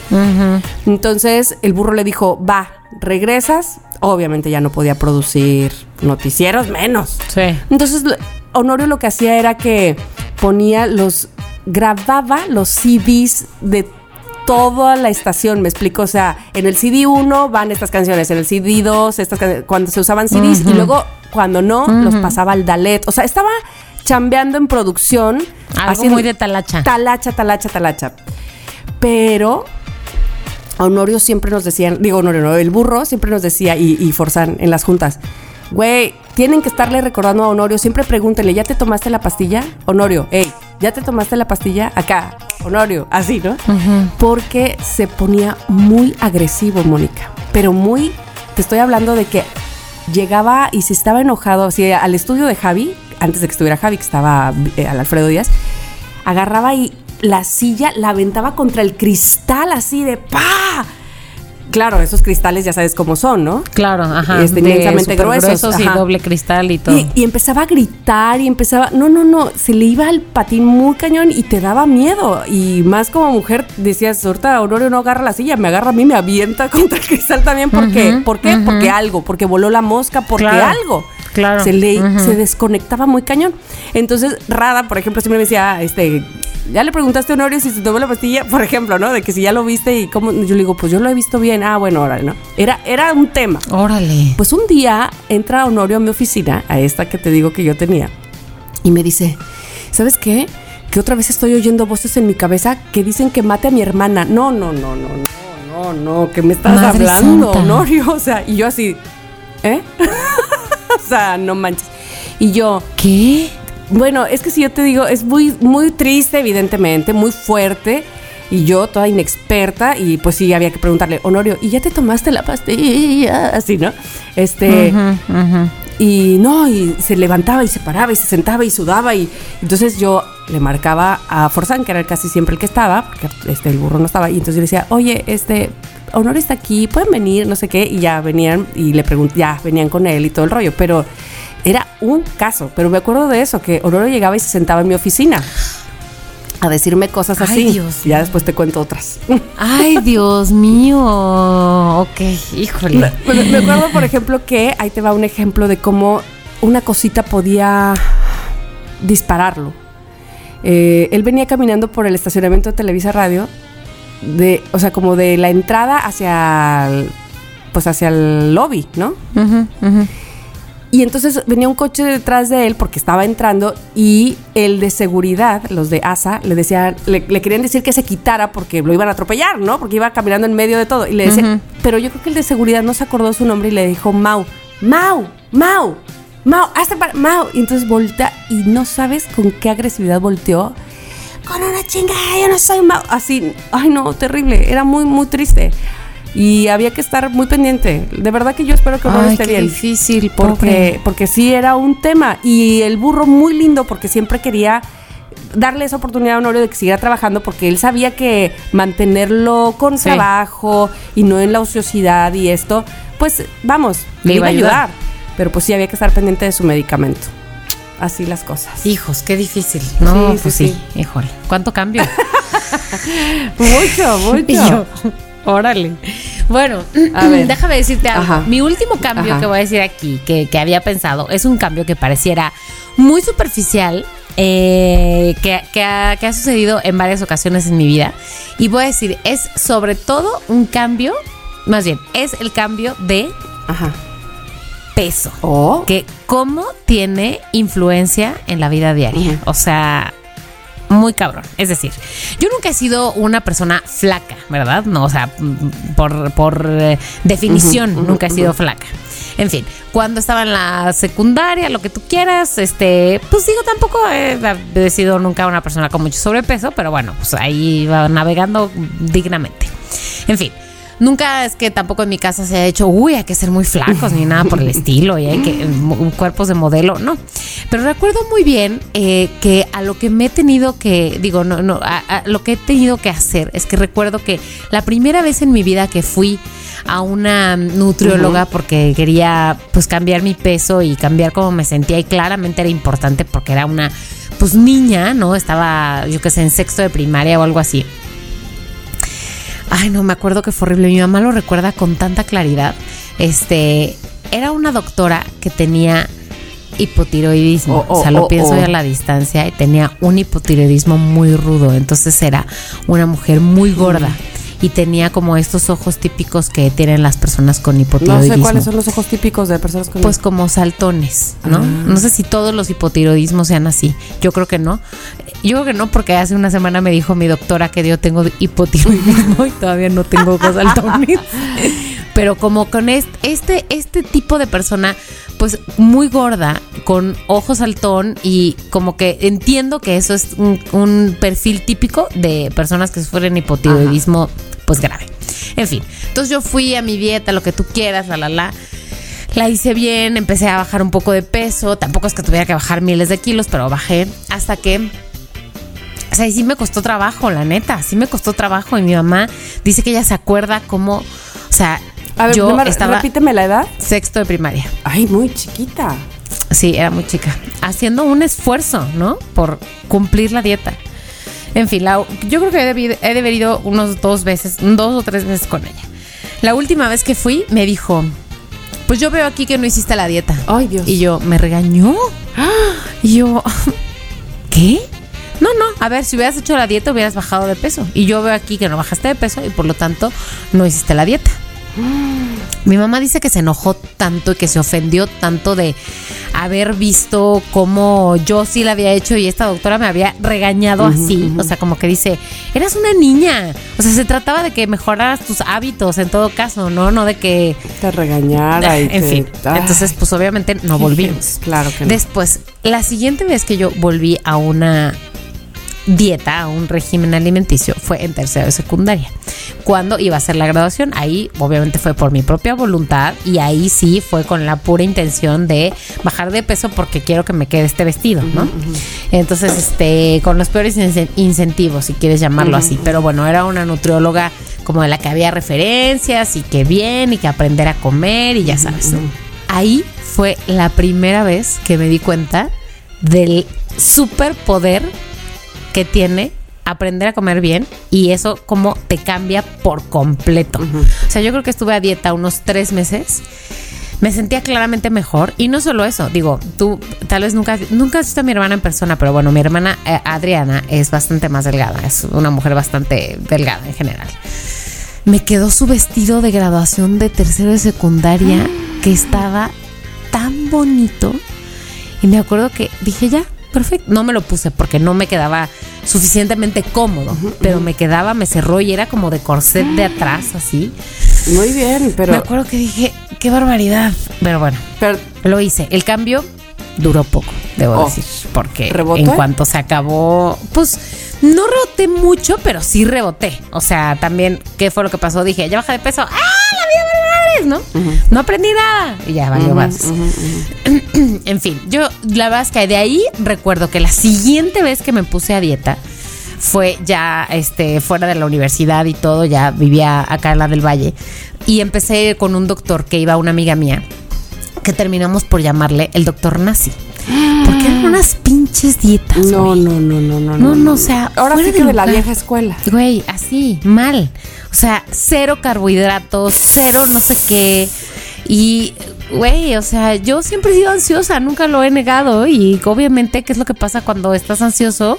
Tal vez para otras personas no, pero para mí, pues tienes antojos y quieres comer, ¿no? No, y Entonces, cuando bueno, te, te limitan y te prohíben, pues evidentemente más. Claro, claro. Ahí yo no hacía, pero nada de ejercicio ni en defensa propia ni nada. Estaba súper prohibido hacer ejercicio en esa dieta. Pues, ¿cómo no? Si consumías solo las calorías necesarias para Pues claro, sobrevivir. entonces no tenías nada de Sí. energía. ¿Cómo ibas a hacer ejercicio? No, pero estuve yo creo que como cuatro o cinco meses en esa Madre. dieta y bajé de peso. Pues sí, pero muy mal y anémica. Pues eh, digo, por suerte no, porque yo creo que porque era pues suficientemente joven como para no sufrir ninguna consecuencia de ese tipo. Pero bueno, claramente que me gustaba cómo me veía, o sea, estuvo muy bien ese cambio. También es cierto que no a todo el mundo le cayó bien porque íbamos varias de mis amigas y una de mis amigas mega rebotó después, o sea, bajó de peso muy bien y luego... ¡pum! Sí, no, o sea, claramente equivocado. Eh, compa, no lo haga. Entonces, bueno, esa. Y la última vez, y que en todo caso habría que decir que fue la vez que lo hice de manera más sabia, digna y todo bien, fue em, pues hace más o menos, o sea, hace relativamente poco tiempo, que ya llegó un punto en el que yo creo que, a ver, yo mido 1,54, soy una persona de talla pequeña. Pesaba Tamara 61 kilos. 61 kilos es mucho para una persona de 1,54. Así que decidí ir con una nutrióloga que era además era novia de un amigo en esa época y era muy de hay que hacer ejercicio y hacerlo bien y tú y qué quieres hacer y que no sufras y que, que te gusta comer y la la la. Yo creo ahí sí, de- de- ni siquiera tengo muy claro las, las fechas y eso, pero em, yo creo que es- esa dieta la empecé, ya, ya no estaba en Yapárate, yo creo, porque en Yapárate no voy a poder tener control de absolutamente nada en mi vida.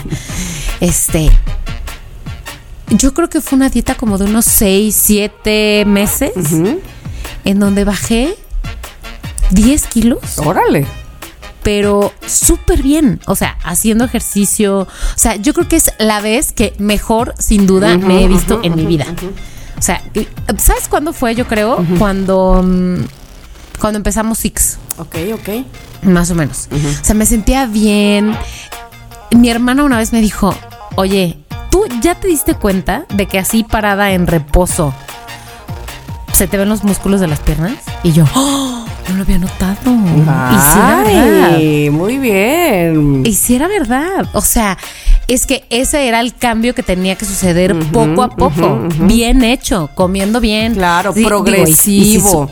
Este, Claro. no al trancazo, no padeciendo, no a costa de tu propia salud. no, ni de tu propia felicidad, güey. Porque ni tampoco de se tu vale eso. Exactamente, muy bien, muy bien. Y- no, no, no, no. y no. entonces- Estuvo muy bien esa época. Bueno, hasta que luego tuve un novio. Le gustaba comer. Ay, ay, ay, ay, ay, che novio. Ay, Sí, ahí todo se fue a la mierda. Este, no, no, no, pero bueno, es cierto que, des- o sea, como que ya había llegado al punto en el que lo que tenía que hacer es, ok, pues ya, aquí estás bien, ya no hay que hacer más dieta para bajar de peso, pero pues hay que mantenerlo. Y luego, pues eso es lo que es difícil. Algo, algo pasó que ya no pude. Bueno, lo que pasó no es, no es que algo pasó y quién sabe qué, pues que ya dejé de la constancia y lo dejé ir. Alguien pasó por aquí con unos tacos, con unas hamburguesas. que un con- tamalero. ¡Ota, qué bárbaro! Pues sí, porque Y la gente ya. pasa, la gente pasa. La gente pasa, la cosa es que uno tiene que cuidar lo que pasa por sí, ¿no? O sea, tiene que cuidar. En fin, no lo hice lo suficientemente bien y confieso que ahorita, digo, no me he subido una báscula desde hace mucho tiempo. Eh, en fin, cuando empezó la pandemia ya había yo subido de peso, no hasta donde estaba al principio, pero sí había subido, pues, va- va- varios, varios. ¿No? Entonces, cuando empezó la pandemia, a diferencia de lo que mucha gente vivió, este, en esta casa empezamos a comer bien, no podíamos salir a hacer ejercicio, pero hacíamos ejercicio, este, Recuerdo que subían a tu terraza a hacer. a la azotea, güey, a Eso, correr en círculos. No, Me no, no, acuerdo. como hámster, qué barbaridad. Pero claramente, o sea, Clararira. resultaba bien. Clararira que resultó bien. A los cuatro o cinco meses de la pandemia, yo había bajado fácil 4 kilos Sí, o me algo acuerdo, así. me acuerdo, me acuerdo. Muy bien. Luego ya la vida Volvió. le dio otra. le dio Volvió a lo que era. Chingado. Chingado. Yo también en pandemia me puse muy bien también. Este, hacer mucho ejercicio. Te en pusiste muy disciplinada, ¿no? Muy disciplinada. Al principio le- muy en le- tu casa. Sí, sí, sí. Pero que lo empecé desde antes. Yo llevo con Mariam desde 2016. Ujú, ujú. Entonces sí, este, digamos que ahí el hábito ahí está. Pero bueno, ¿Te cuesta trabajo la fuerza de voluntad? O sea, decidir que Me cuesta estás en más. tu cama, ir. no. La- el gimnasio no me cuesta absolutamente nada. Porque me gusta, porque nunca vengo arrepentida de ir, ¿sabes? Este, siempre, siempre vienes contenta de haber ido. Lo que, lo que más trabajo me cuesta es la alimentación.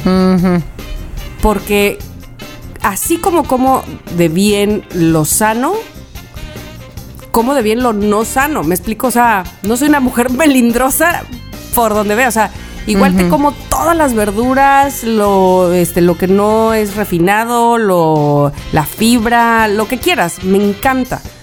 Pero como bien dijo nuestro amigo Frankie Mostro, este muchas veces, ¿cómo, se- cómo dijo? ¿Qué? Este el camino a la marranés está lleno de probaditas. Ah, es verdad. Entonces, una probadita y luego ya te sigues, te sigues. Sí, Entonces, es bueno, hay que, hay que saber eh, tener conciencia, pues, ¿no? De decir, bueno, esta probadita no quiere decir que ya me voy a soltar el- el, este, la rienda. Pero no, en el ejercicio no tengo, no tengo bronca.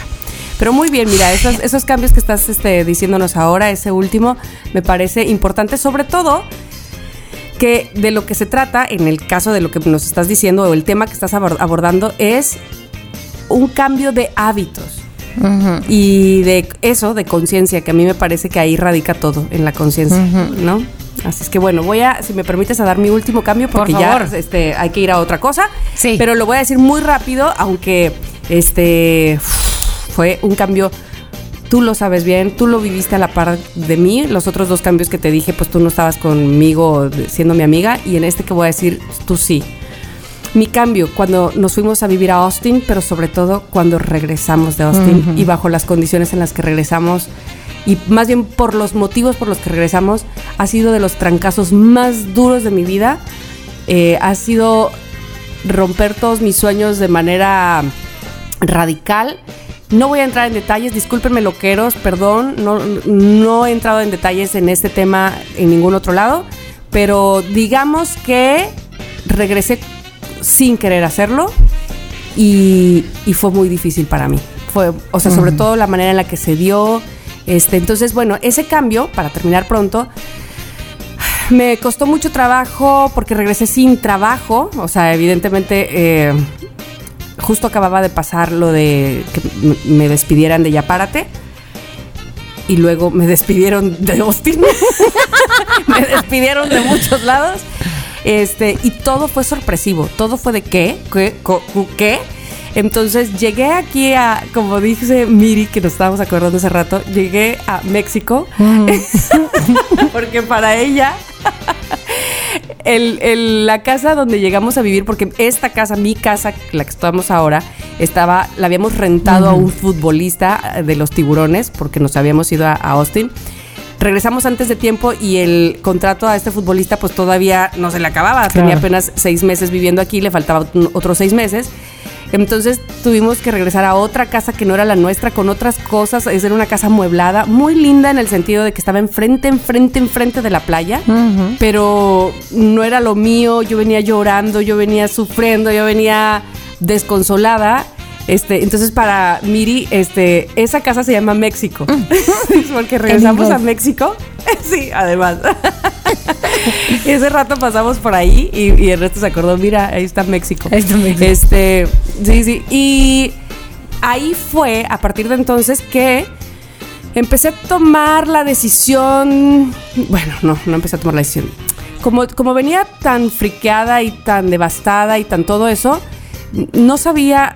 Se puso en duda, pus- pusieron en duda como mis talentos, para qué yo era buena, este, para qué servía yo en esta vida, cuál era mi objetivo, no solo profesional, fue como un movimiento muy rudo y entonces ahí fue donde empecé con la meditación, empecé con el autoconocimiento, empecé con eh, más que sí, pues todo eso se conoce a lo mejor como superación personal, pero sobre todo con una inquietud muy grande de conocerme y de saber de qué estaba yo hecha.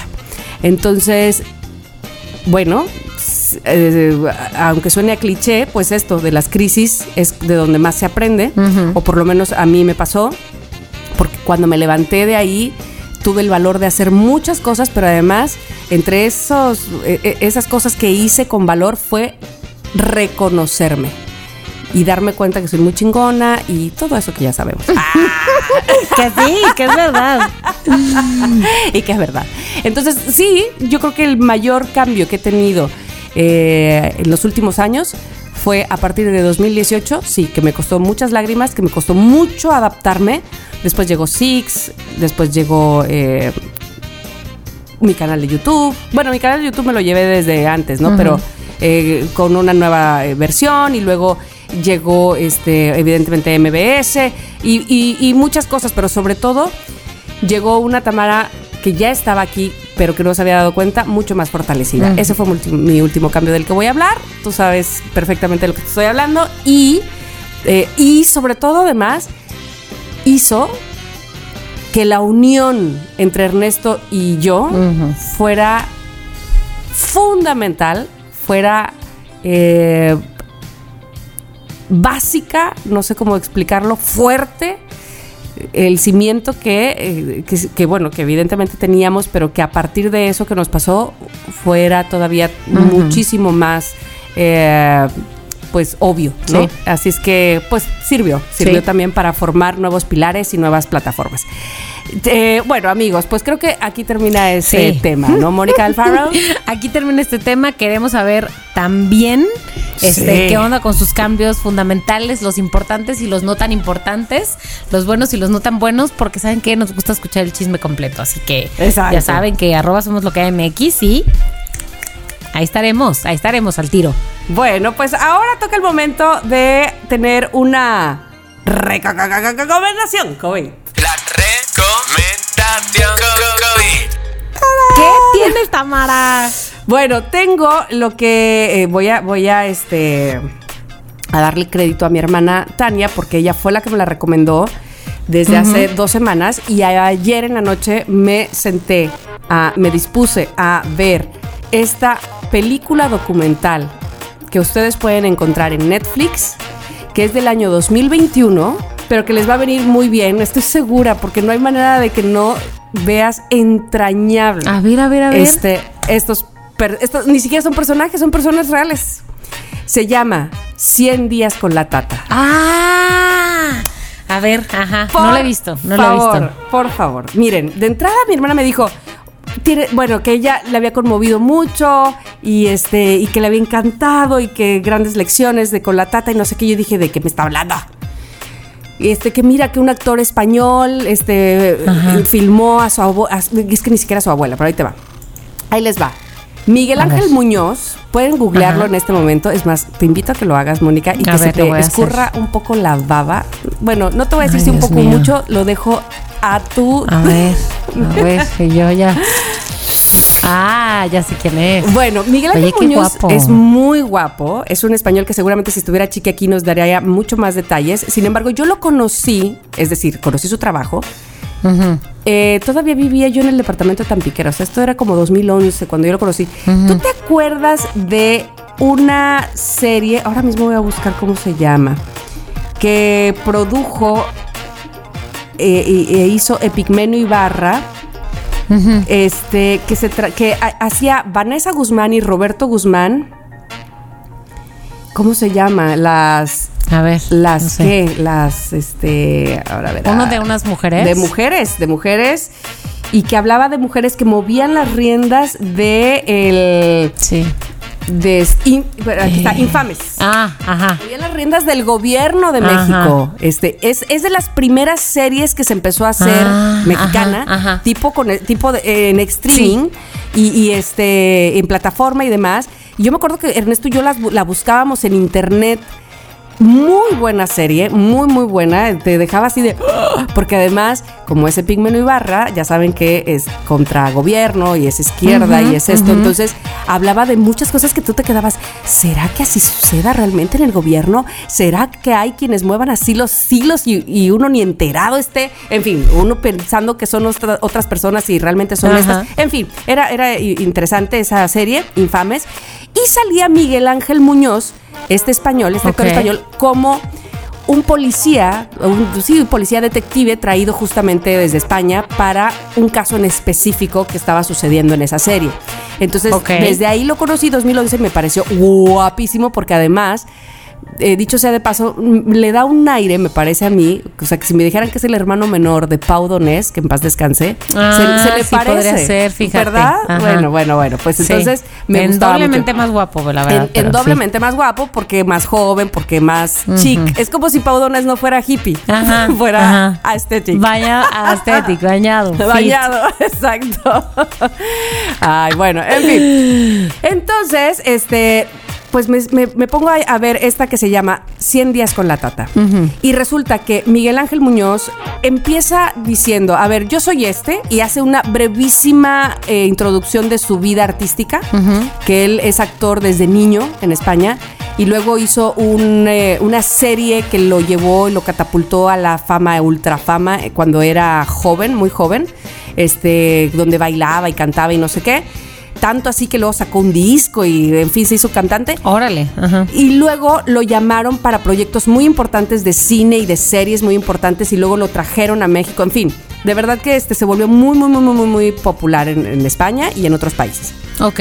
Y él cuenta que él es un tipo muy movido, que él no puede estar haciendo nada en su casa. Ok. Ay, Dios mío. Ajá. Ajá. Este, siempre está, pero además, no solamente en cuestión de actoral, igual te, este, se avienta de paracaídas, que eh, hace rapel, que, o sea, siempre está haciendo algo, algo, algo. Y dice, yo vivo un idílico amor, yo estoy enamorado de la tata. ¿Quién es la tata? Es la hermana de su bisabuela. Ni siquiera su abuela, ni siquiera su bisabuela, es la hermana de su bisabuela que es soltera, no tiene hijos, nunca se casó y lo cuidó desde que él era niño. Él no explica a fondo si ellos tienen más familia, si él tiene padre, madre o por qué tanta unión con la tata. No, no, no explica eso. Pero él decide en algún momento hacerle. La tata en ese momento, en 2021, tenía 94 años. Una mujer lúcida, españolísima, con una chispa, con una filosofía de vida que te la comes, te la comes. Imagínense, pues Chiqui, imagínense Sí, ¿no? la Lo- Lola, o Sí. sea, 100% española, no sé cómo decirlo. Y entonces dice, ella es el amor de mi vida, la amo con todo mi ser y le quiero hacer una película. Y entonces además, pues me iba yo a probar como director y productor por primera vez, porque pues, siempre estoy haciendo algo. Y quiero Claro, cumplirle a ella sus deseos a esta edad, ¿no? Lo que no ha vivido. Y entonces él empieza a hacerle una película a la tata. Todo iba muy bien, o sea, camarógrafos por todos lados y, y ella divina, maravillosa, hasta que Ay, no, ¿qué? llega la pandemia. Ok. Ajá. Y entonces llega la pandemia y por cosas que ya no les voy a spoilear, pero que son importantes y demás, él decide vivir el confinamiento en casa de ella, es un departamentito, y vivir encerrado con ella Hijos. todo el tiempo, 24/7. De verdad, se las recomiendo porque van a amar a la tata, sí.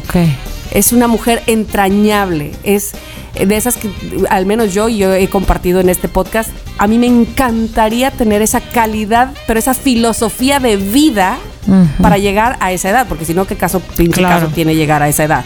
Claro. Sí, la tata es todo eso. Pero mis respetos, Miguel Ángel Muñoz, mis respetos para ti. Ay, Dios mío. Porque, como bien dices y como bien mencionas, Miguel Ángel, mis respetos a las personas que cuidan a personas de la tercera edad. Uf, muy. Y 24/7 se necesita tener un amor muy grande, generado precisamente por el amor que, que expide ella para él, y una unión muy sincera de, de- sí, de amor, de eso, de amor, punto, para hacer lo que tú hiciste. De verdad, mis respetos. Se las recomiendo. Es solamente una película, no, no es una serie.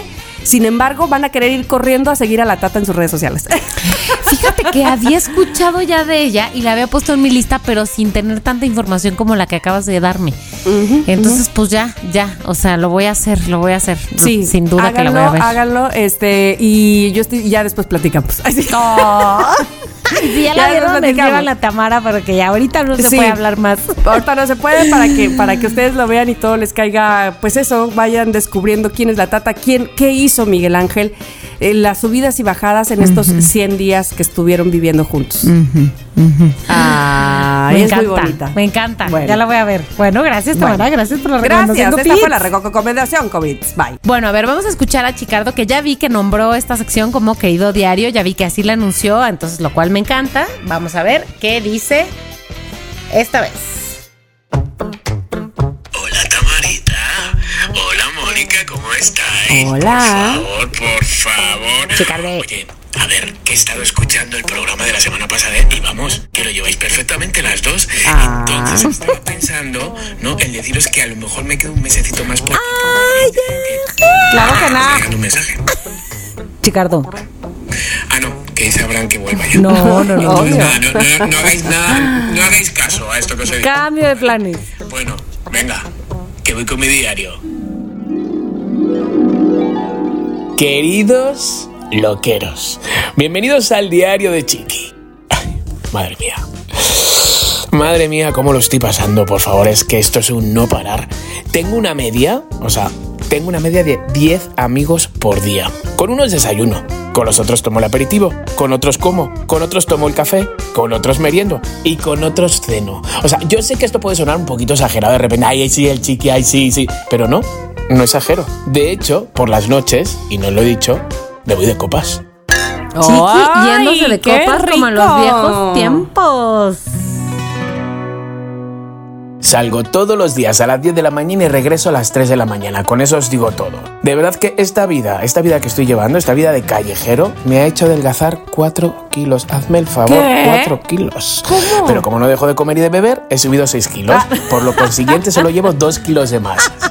Qué a ver cómo te lo digo. ¿Sí sabes cómo es el cuerpo de Bob Esponja? Vale, venga, pues para que te hagas una idea, así te llego. Ay, Dios mío. Bueno, como soy madrileño, sí, he nacido en Alcoñas, pero soy madrileño. Entonces, yo soy muy fan de mi ciudad. En España hay ciudades muy bonitas, pero que muy bonitas. Ahora, que como mi Madrid, ninguna. Por ejemplo, tú te puedes hacer Madrid andando, puedes recorrértela andando, es muy fácil. Luego, por ejemplo, también es súper fácil echarte amigos en Madrid. O sea, tú vas por la calle y si tú te unes a un grupo, perfectamente puedes irte con ellos de marcha. Las calles están llenas desde bien temprano hasta bien tarde. Dicen que Nueva York es la ciudad que nunca duerme. Perdona. Ah, perdona, tú porque no has ¿no Las conocido entonces la Gran Vía. O sea, la Gran Vía a las 4 de la mañana, eso parece, madre mía, eso parece la calle Madero mm, en la Ciudad de México. Ay, Dios, yo nunca he ido a Madrid, fíjate. Y sí, luego uno va andando y claro, de forma innata pues empieza a comparar, ¿no? Buscando un poco el apodo eso de primer mundo. Y sí, pues tiene, claramente tiene sus cosas, cosas que, que, que, que tienen muy buenas y otras cosas pues que no tienen como en México. Por ejemplo, aquí las papeleras, vamos, las papeleras, hay una papelera en cada farola, o sea, cada 10 metros hay una papelera. No tienes que ir con el papelito en el bolsillo, con la lata de lo que te hayas bebido durante todo un día, que es muchas veces lo que pasa en México. Ahora, muchas veces mi estómago dice, por favor, busca ya un taco, un taco de la calle, un taco de estos... Mira, estoy segregando saliva ahora, solo con, con solo De contarlo. los de verdad. Y claramente, pues no hay puestos. Es que no hay puestos en la calle. Entonces, esto para mí es un punto muy negativo. He tenido que volver aquí. Esto es culpa mía, ¿eh? Esto es culpa mía. He tenido que volver a aprender a conducir. Claro, porque aquí es que no puedes saltarte ni una, ni una señal. O sea, ni un ceda al paso, ni un stop, ni una rotonda, ni un semáforo en ámbar. Y bueno, pobrecito de ti, pobrecito de ti, como alguien esté cruzando en el paso de cebra y tú no pares. Pobrecito. Y bueno, muchos os preguntaréis, oye, ¿y cómo está la marcha en Madrid? O sea, ¿sí se sale en Madrid? Madre mía, en, Madrid puede salir desde el lunes hasta el domingo, con eso te digo todo. O sea, todos aquellos que vienen de Erasmus o que vienen a estudiar una carrera, no- bueno, bueno, bueno, bueno. O sea, vosotros sabéis los que habéis venido aquí y vuestros papás de los que habéis venido aquí, ¿cómo se pasa? Bueno, el domingo pasado yo me di una fiesta. Una fiesta, vamos, mm, que aquí son de las más famosas, una fiesta donde yo he trabajado durante 12 años, Desde el año 96 hasta el 2008 he estado trabajando en estas fiestas. Estas fiestas se llaman Goa, Goa Electronics. Bueno, madre mía, si yo os contara todo lo que yo he vivido en esas fiestas, pero claro, ahora, a día de hoy, es que ya no van de la mano mi actitud de 27 años con mi cuerpo de más de 50 años. o sea, he tardado Ay, ¿cómo tres no va? días en recuperarme. Eres el mejor referente fatal. Cuando yo os digo que es fatal, es fatal. Los excesos para los ventañeros. Así que como ustedes comprenderán, me tuve que ir de rehabilitación, literal, rehabilitación, rehab, como diría Amy Winehouse. Me tuve que ir a Galicia tres días, dos días y medio. Ay, pobre. Galicia, si ustedes vienen a España, tienen que visitar Galicia, de verdad. Galicia está en el norte Yo del país, Galicia. está como a unas seis horas y cachito de, de Madrid. Es playa, ¿no? Ustedes saben que a muchos españoles nos llaman gallegos, ¿no? Y además como que la palabra gallego está atribuida a menso o a gente de pueblo. Si ustedes supieran cómo son los gallegos, madre mía. Los gallegos, o sea, son trabajadores, nos dan mil vueltas de mentalidad, así que no se crean todo, todo eso que dicen, todas esas leyendas de... ¿Y son guapos? Los gallegos, Ay, sí. los gallegos, no, no. Y otra cosa que les voy a decir. En España hay muy pocos venancios. Así que cada vez que alguien dice, sí, venancio, es como el venancio no existe, no existe. Venancio y Manolo. Y la Pilarica. En Galicia todo es bonito. A lo mejor el clima no es el esperado, pues porque llueve, está nublado, pero en Madrid hace casi 40 grados, así que yo buscaba eso. Y además que me he ¡Oh! ¿Cómo puesto a comer marisco. Madre mía, es que se come y además a unos precios tan baratos que digo, madre mía, si estoy comiendo tanto marisco que me va a dar gota como a los reyes. Sí ¿eh? En fin, un viaje de 10. Eso sí, nos paró la policía. Antes de llegar a Galicia nos paró para revisar el coche. Es un, Ay, no. pues es una revisión que suelen hacer muchas veces. Nos tuvieron una hora parados, pues bueno, porque sacaron mochilas, registraron absolutamente todo, nos cachearon, mm, me tocaron los, pues, las partes, ¿no? Todo para ver si lleva como, pues no sé qué pensaba que llevaba, una bomba, no sé. Chiqui diciendo las Entonces, partes. bueno, pero solo decirles que si les paran alguna vez estando en España la policía, no se preocupen de nada. Es un reconocimiento que normalmente hacen. Se van a sentir seguros. Y les voy a decir algo, señoritas. Con permiso de Abraham. Nueve de cada diez policía es guapo. Ya sé, Eh, bueno, ya sé. En fin, que la semana que viene ya os cuento un poquito más, que os cuento cómo fue la boda de mi hermano, cómo fue los 75 cumpleaños de, de- Ay, de mi sí. padre, que cumplió 75 años. Que nada, que os quiero muchísimo, que, que- que os echo de menos, que, que- que os extraño. Y que Tamara, Mónica, que sois las mejores. ¡Os quiero, loqueros! Ay, te amamos, chiqui. Ay, te amamos mucho y de verdad que nos hace falta tus historias este, aquí en vivo y a todo color. Sí. Así es que nada, que na, na, me voy a quedar y que quién sabe qué. No, o sea, si te si quedas. no te trae Abraham, te voy y te busco yo, fíjate. Si te quedas, te pones un micro porque ya queremos escuchar todos los detalles de estas fiestas. Es todo, es todo. Oye, pero lo que sí es que vi que neta, sí, o sea, fiesta tras fiesta, o sea, festejo Ya tras sé, festejo. qué padre, qué padre. Si me antojan tanto unas vacaciones así. Está cañón. Mónica, pero tú quedaste de venir, ¿no? Entonces aquí te espero para festejar, Sí. echar al- e, e ir a la playa, por ejemplo, que hoy fui a, a- a la playa, a una playa cercana, pero no tan cercana, o sea, que de carreteri- carreterita, pero... media hora? Tu media hora, exactamente, tu media Tu hora. media hora, ok. Y está muy mona, así es que, bueno, alista las maletas. Tengo aquí anotado en mi agenda que lo que no lo pueden ver, bueno, Tamara tampoco lo puede ver muy bien, pero esta es la semana que entra, esto es el lunes 13 y aquí Sí, dice arriba Veracruz, signos de interrogación. Bueno, es- Próxima semana. ¿será? Eso es lo que ¿Será? dice. Mis, mis Entonces- hermanas hoy me preguntaron, bueno, Mónica, ¿qué onda? Bueno, pues no sé. Y aquí dice, fíjate, decisiones, vacaciones, en el lunes 13, ahí lo dice. Decisiones. Cada Mañana. día alguien, bueno, pues ya, te tiene que tomar Ya. la- las Mañana decisiones. es el día de tomar decisiones. Exactamente. Bueno, pues Dame puntería. da- dame puntería para que sean unas buenas vacaciones, por favor. por favor. Exactly. Oigan, pues espero que les haya gustado mucho. Ya saben que siempre platicamos con ustedes como y se nos va la vida y se nos va el tiempo porque sabemos que estamos en buenas manos o mejor dicho en buenos oídos. Eh, con, con toda la confianza de saber que el loquero que está del otro lado se siente identificado con los temas que tomamos aquí y que ustedes también le van a entrar a decirnos cuántos cambios han tenido y que les han movido y que les han significado.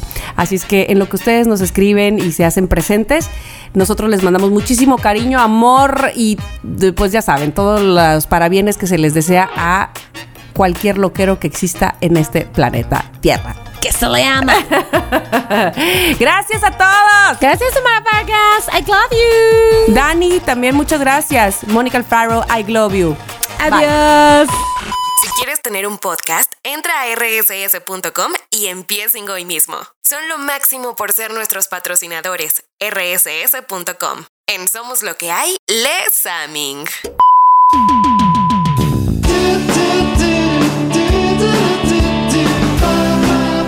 Somos lo que hay.